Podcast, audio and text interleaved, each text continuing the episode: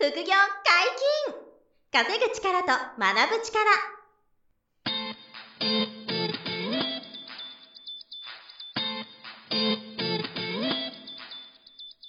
この番組は稼げるようになりたいを叶える副業アカデミーの提供でお送りいたします。副業アカデミーはあなたが副業で稼げる状態になることにコミットしたスクール。初級コースから上級コースまでさまざまなジャンルの副業ノウハウを学んでいただけます詳しくは副業アカデミーで検索くださいこんにちは、小林正宏です。山本博史です。よろしくお願いしはい、ます。よろしくお願いします。本日もゲストに来ていただいてます。えー、サイボーズに所属しながら農業を行う副業家、中村隆太さんです。よろしくお願いします。こんにちは、中村ゆうたです。よろしくお願いしよろしくお願いします。先週は本当流れるようなお話を。一旦あの、どんな、こう、キャリアを積まれてるかって、すごいですよね。NEC さんから、マイクロソフトに行って、そしてサイボーズに行き、サイボーズでお勤めしながら、もう一社でも副業が認められていて、で、今は、あの、サイボーズでお仕事されてますけど、うん。それ以外にも複数の業を、副業をたくさんされてるという話が、まあちょっと前回簡単に、はい。はい教えてもらえたんで、今回は、あの、まあ、さ前回あの、サイボーズさんでやってるお仕事を簡単にお話しいただいたんですけど、はいまあ、それ以外にもいろいろやってらっしゃるんですよ。でそれが、あの、僕らが、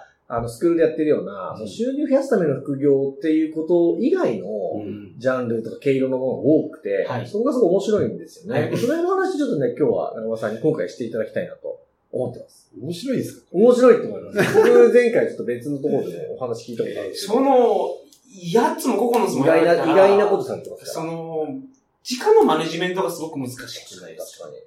その、やらなければいけないことって絶対出てくるじゃないですか。そうそうそうそう、そうですよね。その、それは気をつけてるところの一つですよね。はい。タイムマネジメント。はいつ、四つ一緒にやってた時は、はい。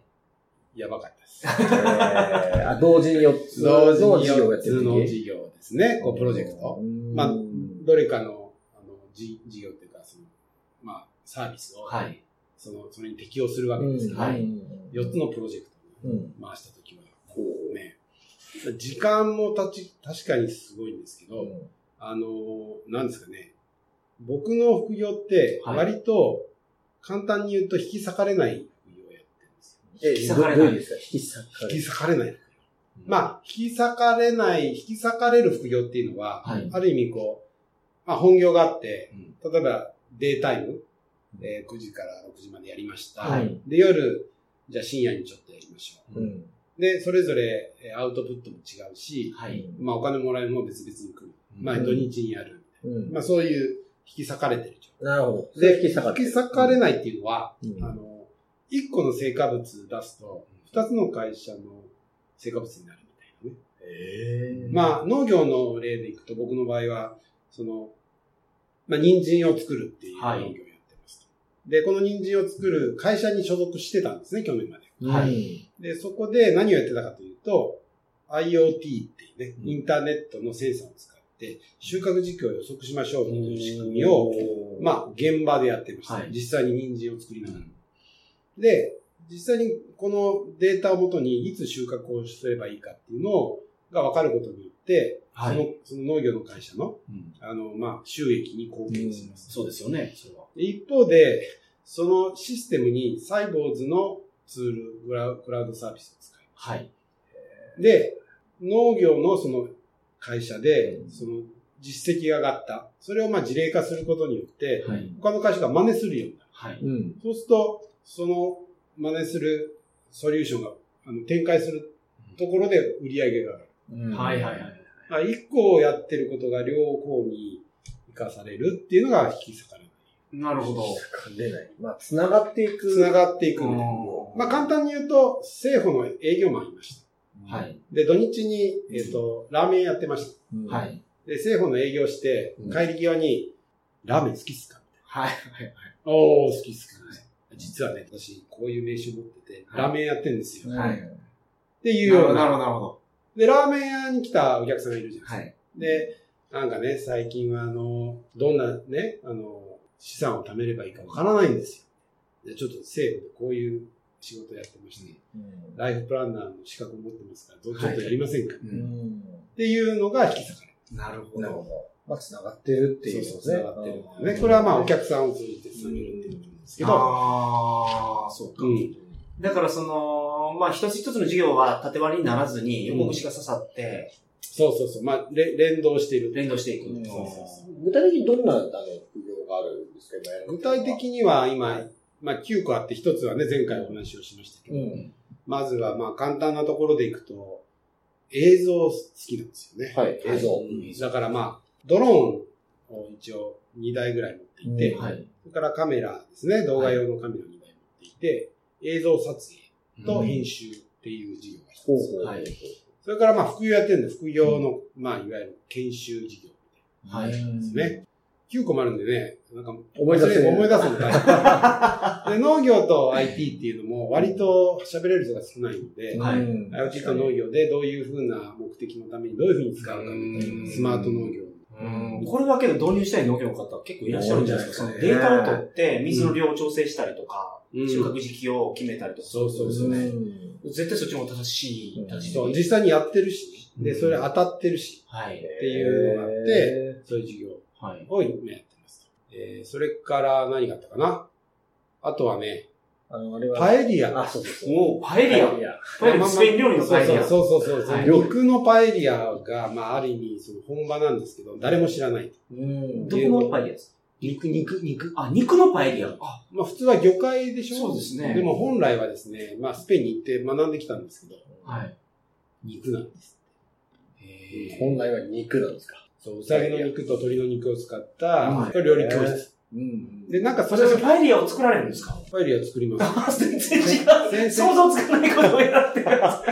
あなるほど全然違う毛色なんですはいね。そうそうそう。で先先々週もね、ちょっと教室やってましたけど、うんしかもあの、薪で炊くんですね。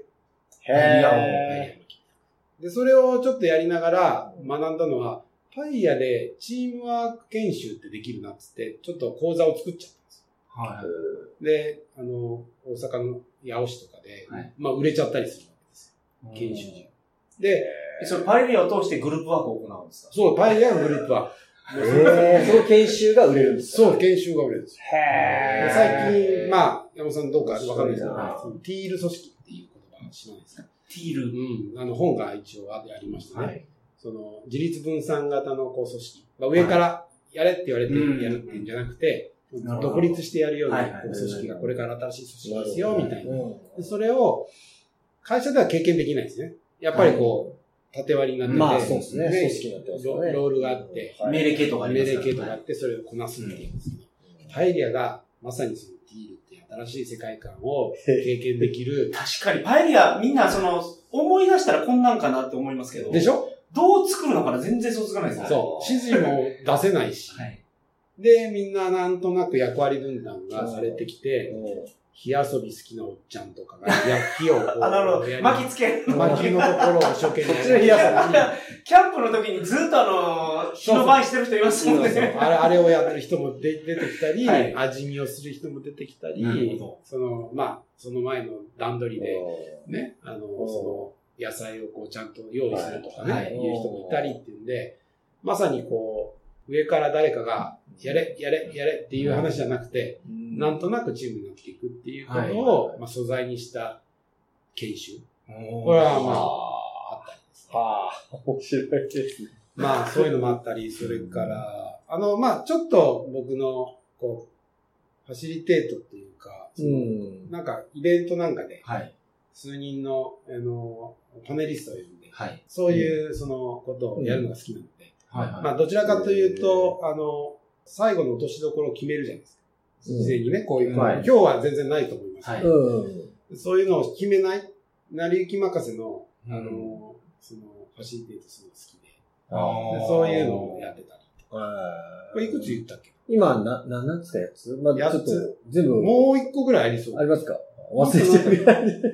もう一個なんだっけ？すごいですよね。なんかそういう、そういう、うん。そういう、あ、飾飾らないあ、アウトドアが全部貸し出しサービスはい。その自分なりに、うん。そのコーディネートできる土地うん。を使った、うん。まあ、イベント貸し出し事業みうん。場所イベントを。田舎イベント。もまた一つのね、立派な事業ですよね。そうそう。まあ、そういうのも、貸しスペース的なもんですそうです、そうです。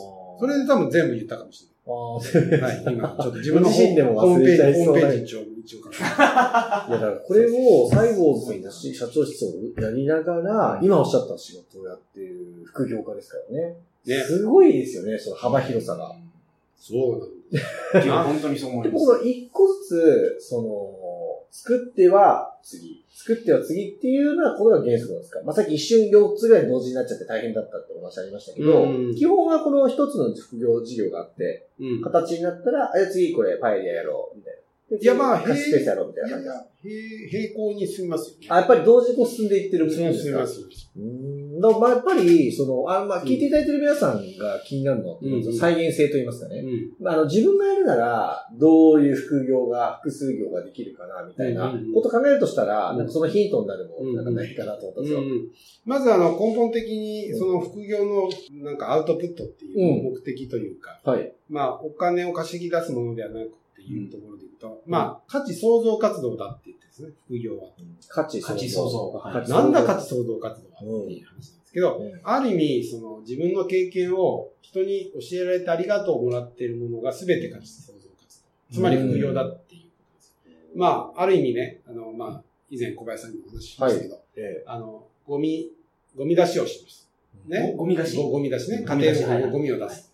で、朝ね、ゴミ出しをこう、きれいに、しかも早く。はい。で、まあ、みんなに喜ばれるように、こう、ゴミ出しするノウハウがもしあったとします。えはい。で、それをある、隣のお家の、まあ、旦那に、はい。こうやったらもう簡単にもう、奥さんにも喜ばれて、みたいな、うんこういうことを喋れたら、もう、そその、その喋った時点がこの副業だっていう。はあ、価値がそこにそうそうあるから。そう。それは、ありまあ、ある意味ありがとうって。お金はもらってないですけど、はい。はい。うんおありがとうっていうのをもらってる。これが、まあ僕の副業感なんで、なるほど。なんかその、やるぞみたいな感じじゃないんですよね。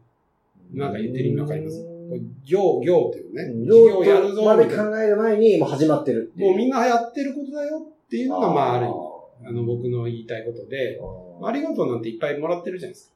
はい普通に。まあそうですね。だからまあでもギブの心ですよね、基本は。そうそうそう。で、ギブのそのね、延長線上にお金をもらえるわけですよ。はい。ね、ありがとうなくてお金もらってるってちょっとおかしくないですか？うんそうですね。確かに。うん確かに。ね、無声かもしれないですけど、うんまあそういう流れの中で一番最初に行動を起こして得られるもの、まあありがとうって、まあ感じたっていうだけでもいいと思うんですけど、まあそういう意味でいくと、並行してややれるイメージは多分、お聞きの皆様にも、この暮らしの中に多分潜んでいるもので、すでに多分皆さんは副業家じゃないんでしょうかっていう。そうあえ、でもその、どうやって具体化していくんですか？その、まあ、どうやって見つけていくもんなんですか？その、なんですか、うん。実際にこう、それが気づいたら、本当の本格的な副業になっていくわけじゃないですか。うんうんうん。で、それって何ですか？一人一人がどうやって見つけていくもんなのかなっていう。ね。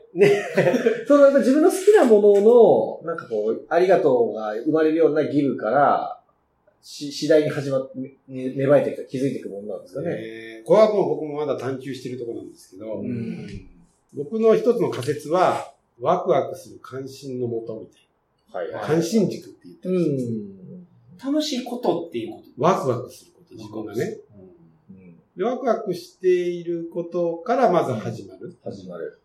ワクワクしないと始まんないですよね。うんまあ、行動を起こすのがね、ね辛いですよね、ワクワクしなければ。そうそうそう。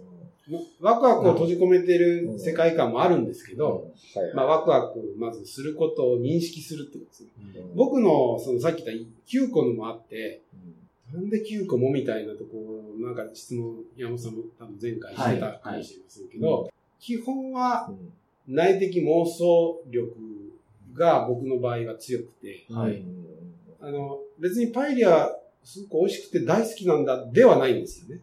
ええって言いますけどパパエリア好きなんですか？ってか、例えば質問されると、別にそんなにみたいな。で何がそれを起こしてるかっていうと、はいなんかその、パエリアを、パエリアってまああんまり知らないし、そのはい肉のパエリアなんか誰も知らないし、はい。でそんなことをしていると、誰かそれどうなってんのって聞きに来るものを頭の中で想像するわけです。はい。そうすると、面白いと思う自分がいるわけです。それはその関心軸が人によって違う。はい。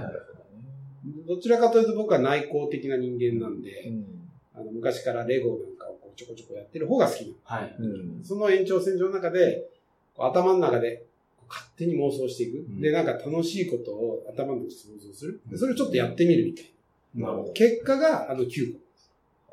だから、パエリアが大好きというじゃなくて、パエリアは手段を通じて、そうですよね。その先にある出会いとかワワクワクとうんだからか、その自分のワクワク。うん、が、をイメージして、パエリア教室やろうと思ってるわけですよね。パエリアの作り方をご存知はい。で、そのパエリア教室はできると。うんそれをそのグループワークにして、はい。みんながそのチームワークをうん。つけていくためのその教育の手段にされてるそうです。うんんですよね。そのやられてることは。その全体像を最初からイメージして、ワクワクしてるっていう。その、ですかね。二つのものが全体像として見えてるわけじゃなくて、連続してそういうことをうん。妄想し始めるってことですよね。なるほどまあ、パエリアまず炊くってところから始まるで。すね。僕の場合ですよ。内面的妄想としゃったんですうんあの、な内発とか内的、内的妄想。内的妄想。妄想が僕の、その、ワクワクの根幹らしいです。でそれは人によって多分違うって、あの、まあちょっと言うと、ネットで検索するとわかるんですけど、ワークグラムっていう、ワークグラム。西条みなみさんっていう女性がはい。提唱している、はい。インインベントリーというか、それをこうだ出すプログラムそれをやるとわかるらしいです。はいはい。自分のワクワクの、はい。見つけ方ですそうそう見つけ方。うん。小林さんも多分ワクワクする、うん。多分ね、はいはいはい。ことが別にあったりするあってはいこの山本さんもあったりする。はい。それを知ることによって、うん結構そのいろんなものの関心をうん自分の中でこう享享享受するはいはいはいはい。機会が増えるっていう。なるほどうんまあ一人一人違うんですね、その。違うんですワクワクすうんる、そのポイントといいますか。そうそうそうあの違うんです。前、ここのラジオでですね、小林さんにお話ししてもらった話で、うん1万時間の法則っていうのがあって、おう1万時間何かをやりきると、自分の中で武器になってると。うんうんで、1万時間やってることを考えるんですって、今までの自分の人生の中で。うん。おそれを3つ考えて、それを組み合わせたやつっていうのが、自分のそう、その、自分しかできないサービスであったりとそか。こまでいくと、100万人に1人の自分だけのものっていうのが見つかるっていうようなまあ話があって、うん。なんそそうです。それで言うと中村さんは、うん。そのパエリアの作り方も知っているっていうのが一つあって、うん。もう1万時間費やせることがわかるんですけど、まあ、うん。これ一つあって、うん。あと、そのグループワークっていう、チームで、みんながこの自分の立場を考えて自うん立して動くような組織の教育っていうのを今までの経験で培われて、これ、を二つ組み合わせたやつで、そうなんかすごく面白そうな、ワクワクパエリアを作ることによって、そうなん。みんなの 団結力が高まるとか、組織の中での動きがそわかるうなんです、。そうなんです。これはすごい面白いことだと思って。で、やっぱりこの番組聞いてる方で、僕は何があるんだろうと。そうね。そう。思っちゃうつなぎたいですよね。そうねリスナーの皆さんのそのね、自分のワクワクが見つかるきっかけがね、はいなんか出ればいいです。で、前お話しした話だと1万時間やってることだったら武器になりやすいと。そう。それはで中村さんのお話だと、ワクワクすることだと武器になりやすい。そうですあの、ワクワクするときに大切にしたいことは、うん親から言われたこととかう、ん他人からやってできることとは違うことをまず想像してください。そこ、そこが大切な、うん。なえっ、と、グランドルール。はい。はあはああの、できることとや、まあやりたいこと別なので、うんはいワクワクすること。うん。うん。得意と何がでしたっけ？得意と何かが違うのと一緒ですうんと、まあ、好きと得意。得意が違う。違うっていうかな。うん。そうそうそうで、ね、だから人から言われたりどどちらかというと、うんなんか、や、人から言われた親からやってやりなさいって言って、でき、できることによってお金儲けになるみたいなところを一旦外すって。これが一番その、はい。ワークグラムの大切な部分。でいや、けどそれは本当にそうかもしれないですね。その、この番組で小林さんがもう、すごく口酸っぱくおっしゃるのあは、副業を成功するには、コツコツやることだと。はい。もうあ飽きずに、はい。あの止まらずに、ずっとやってたらいつかこ結果結果が出ると。はい。で好きなことだと、これその続けてやるためのなんかそのストレスがない、なさそうですね。ないし、無無我夢中っていう言葉になるし、はいね。自然になんかできちゃってるっていう状態。はでこれを自分の軸を、まあ自分の軸もちょこちょこ変わっていくんで、うんはい、そうですね。あの変わって、くるそんなには変わんないんですけど、はいうんあの、変わっていくので、うんその、知っとくとうん、まず結構楽ですよね。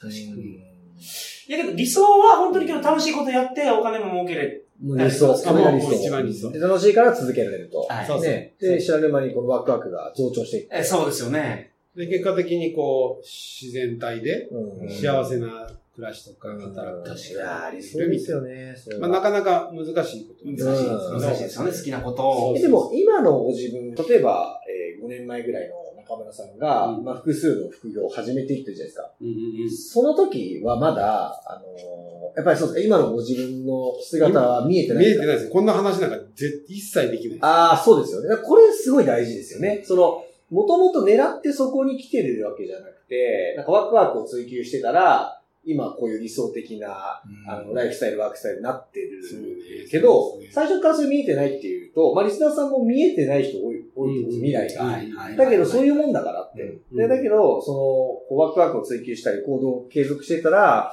あの、そういう素敵な未来が、本当に訪れるものだっていうことが、まあ、その、そうですね。可視化できないけど、あの、答えとしてあるんじゃまあ、ないかなまず選択肢としてありそうだっていう。そういうことですよね。選択肢としてね、あると。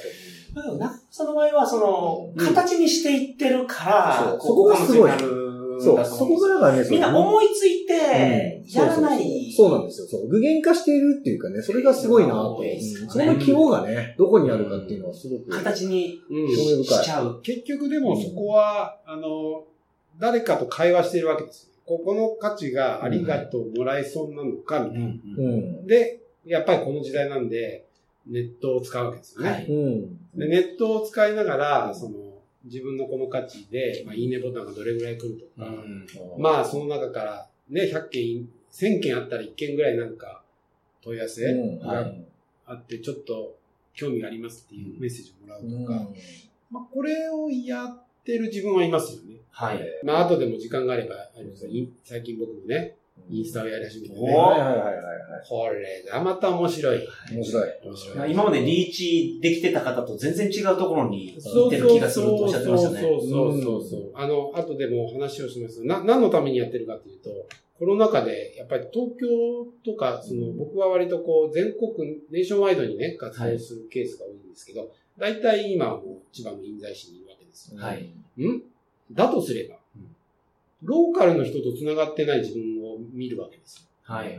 インスタかなみたいな。はいで、まあ自分のこの、さっき言ったね、あの、アウトドアをこう自分でデザインできるっていう場を通じて、なんかここに興味ある人が見に来れると。うんまあローカルだから見に来れますよね。うんパッとね。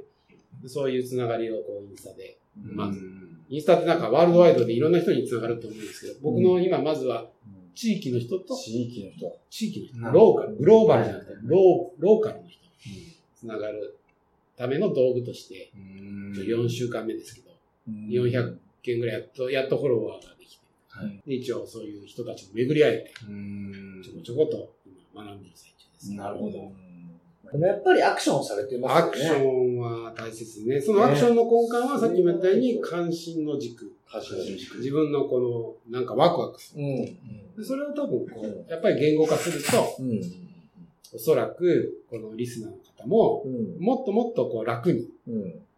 できる。できる。で、ワクワクしない会社がもしあったとして、はい。で、しょうがないですよ。ワクワクしないんだ。それはそれで仕方ないと。で、それはまあ、うん仕事をしてう、んそのお金をもらって、こう、暮らしを安定させるっていうためのものうんをやってて、僕の、まあ一つのご提案は、うんまあ、そこはワクワクしなくていいでしょう。なるほど。うん なるほど。ご飯代を稼いで。そそれも家族養うためとかにも我慢しなさいと。もう頑張る。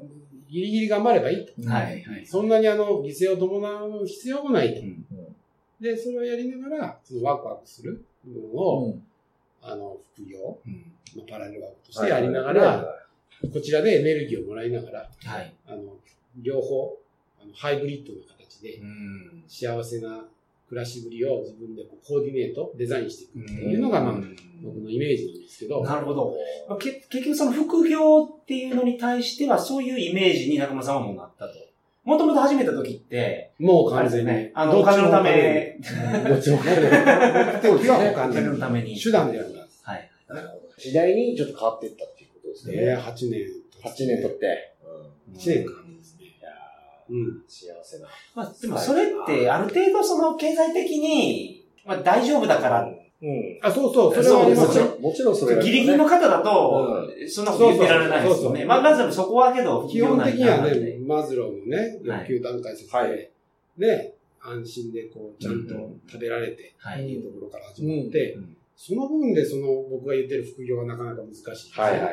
なるほど。でもまあ、そのわかんないですけど、副業アカデミーに来られる方は、まあ、そそこじゃないでしょうと。はいはいはいね。なんかね確かにまあ、そこからもうまあ脱却していく人々そこは、ちゃんとあって、はいじゃあ次、社会的価値、欲求みたいなね。はいはい。まあ、社会からの人たちからこう感謝される。感謝されるみたいなところの3番目の、うんそうの人たちが次何していこうか。はいはいはいところを多分模索している。ねはいうんで、その中で、さっき言った、まあ、うんできることかもしれないし、やりたいことか好きなことか得意なことかもしれないですけど、そこでお金を稼いで、うん。お金がうん。その一つの貢献、うん。あうんいや、僕にこれやってからお金がもらえるんだっていう、うん。やっぱりありますよね。はい。そうもう50円でも100円でも1000円でもうん。5万円でも10万円でも、うん。な何かもらえるっていうところで、で、あ、僕はこういうことを人にしてあげて、うん。お金もらってるんだって。うんこれ大切なことです。はい。ですね。リスナーの皆さんにとっての、あの、副業、複数の業が、どう見つけていけるかっていうことが、まあ、今回のちょっとテーマとしてたので、あ、なるほど。そのヒントには多分今日なったんじなゃないかなったと思います。でもあれですよね、楽しいことをやってたら続くから、うん。成功しやすい、形になりやすい。そうそうそう。それもまさにそう。にあるということね。形にしないと意味がないですもんね、そのそ、んそこにやりやもがポイント。ですよね。うん。形にするっていう意識は絶対必要だと思います。うん形にするってどんなイメージですか？いや、要するに、妄想はあるじゃないですか。うんありますね妄想するけど行動にならないとああ、か、なるほどね。うん、会いたいと思うけど会いに行かないとか、は発表しし、投稿しようと思うけど SNS 投稿しないとかっていうことで、あの、要は、止まってたら何も始まんない意から。外とそういう人多いよね。そうで、中村さん そこがねう、んあっさりブレイクスルーっていうか、してるんですけど、あの、そこでなんか壁があるんですよ。そうです。中村さんの場合はなんかその、踏み出すことに対して、別になんかここの商品にあなんるなそうそう、抵抗が楽しいからそのままさらっと言ってる感じですけど、うん皆さん思いついて、わ、これは誰もやってないからこのサービスは儲かるぞと思いながらう、ん。やらなかったりしますかそうそうそう。どこ、なんでなんでしょで、そこなんですよね。そこが、まあ、そう、そこそうがだからなんですよ。安き流れるっていうのをおっしゃいますけどね。僕よくそう安き流れちゃうとかは、い楽な方に行きたいじゃないですか、人って。あだからちょっとその大変そうな新しいこととかをやっぱり避ける傾向はあると思ってて、うんまあそういうのも影響して、うん。多くの人がなかなか一歩目が0を1にできないっていうのがあるから、まあそこが今日の話で、そのワクワクがあって、一個だけいはいあ、どうぞどうぞ。多分ね、僕の今の話を聞くと、うん理想が高すぎ？まあみんなが持ってる。だから、こ、この辺のその目標をつけて、こ、ここまで行くの結構大変だよね。うんなん、例えば、月ね、100万稼ぐんだとか。はい。いや、それは難しいよ。うん。だけど、うん。やりたいことを、例えば子供たちにこう、あの、けなんかお話しすることなんですけど、うんはいやりたいこと、なんか、ないんです、ことを言う人あ、もこ子供が。子供がねはいはいはいはい。で、その行動にも移せないんですよ。はい言ったときに、やっぱりこう自分の経験からすると、今、一瞬、次のこの、この時間が終わったら何をしたいっていうのは想像できたり行動できるでしょ？それを大切にしようよ。もう1秒先。はい1秒先か。1秒先に何してね？なんか美味しいショートケーキを食べたい。いいじゃん、はいやろうみたい。1秒、2秒先、15、1分先。それを訓練することで、やろうと思ったことをちゃんと実行できる。でき。る。なるほどね。なるべくそれはハードル低くしたわけですね。そう、ももうすすぐそこでやりたいこと、うん自分がやりたいと思っていることも実行する。うん。うん。うん。ケーキケーキ食べたい。なんか美味しい焼き鳥食べたい。うん食べに行こうよって話ですなるほど。そ、そこの訓練をしていくとて、みることだな。何かまた発見があったりするので、あの、子供にはそう言ったりして、うんな結構納得してます。はいあ、そうかそうかとうん。お母ちゃんから甘いもの食べちゃいけないって言ってるけど、いいんだみたいはい。食べ行こうみたいな。いうような。ある意味なんかそ、それができない理由っていうのはそういううん。第三者のうん。思い込みがあるうん。殻に閉ざされてる自分がいるんだけど、まあそれを、まあ自分もあったりしますよ。あったりするんだけど、今この時間あったんだらちょっとやってみようみたいな。うん。そう、その感覚すごく大事ですよね。ちょっと隙間な時間ができたから、ちょっとやってみよう。ちょっとやってみようっていううん感覚だね。でこここまで行けばいいや。うん買い物していくだけだけでいいみたいっていうような、なるほど。はい。リスナーの人にちょっとはい。まあね、いや、かなりヒント参考になったと思うんで、ありがとうございます。ありがとうございます。副業解禁、稼ぐ力と学ぶ力、そろそろお別れのお時間です。お相手は小林正宏と。中村隆太と、山本博史でした。さよなら。さよなら。さよなら。この番組では皆様からのご質問を大募集しております副業に関する疑問・質問など副業アカデミーウェブサイトポッドキャストページ内のメールフォームよりお送りくださいませ